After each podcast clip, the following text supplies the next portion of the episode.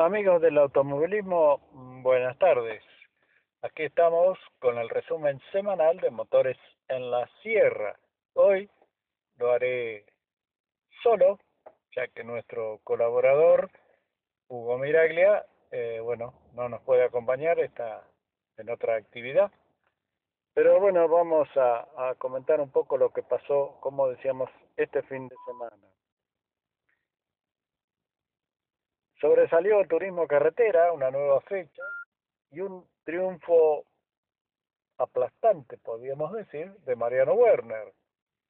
Eh, dominó desde el mismo sábado, dominó la serie y, y dominó la final, que a pesar de en algún momento salir el auto de seguridad, pescar y, y, y relanzarse la carrera, bueno, se despegó rápidamente Canapino y sacó una diferencia muy importante con respecto a este al propio Canapino y a Esteban Gini que venía muy fuerte desde atrás, inclusive de, lo pasó a su compañero Ursera, su compañero de equipo, eh,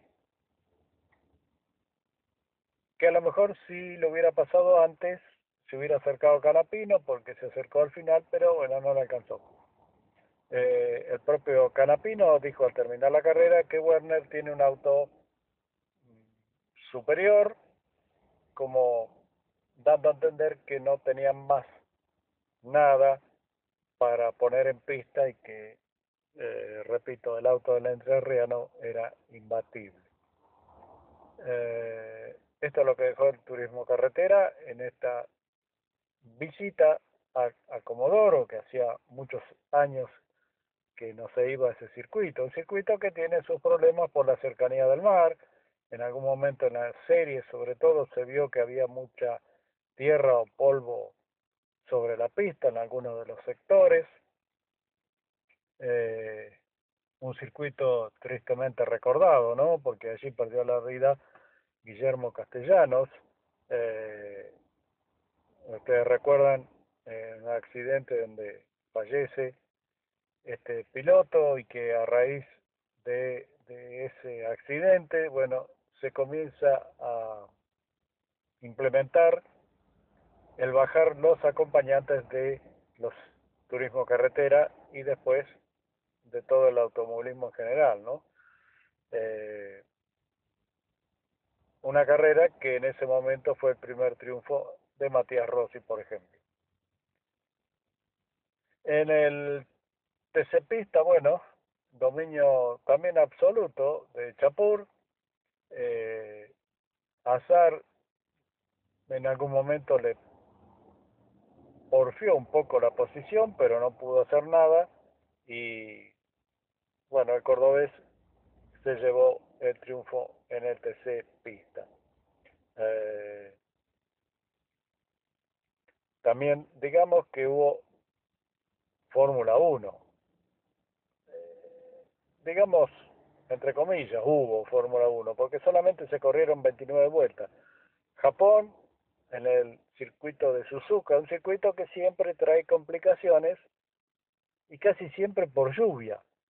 Y eso fue lo que pasó otra vez, se demoró eh, el inicio casi dos horas estuvo esperando la organización para correr, luego cuando se largó volvió a llover, eh, en definitiva solamente, como decía, 29 vueltas se corrieron, y acá pasó algo extraño, porque si uno va a reglamento, la carrera no cumplió el 75% para otorgar el puntaje total, inclusive los relatores de televisión decían que eh, Verstappen no era campeón porque al dar la mitad de los puntos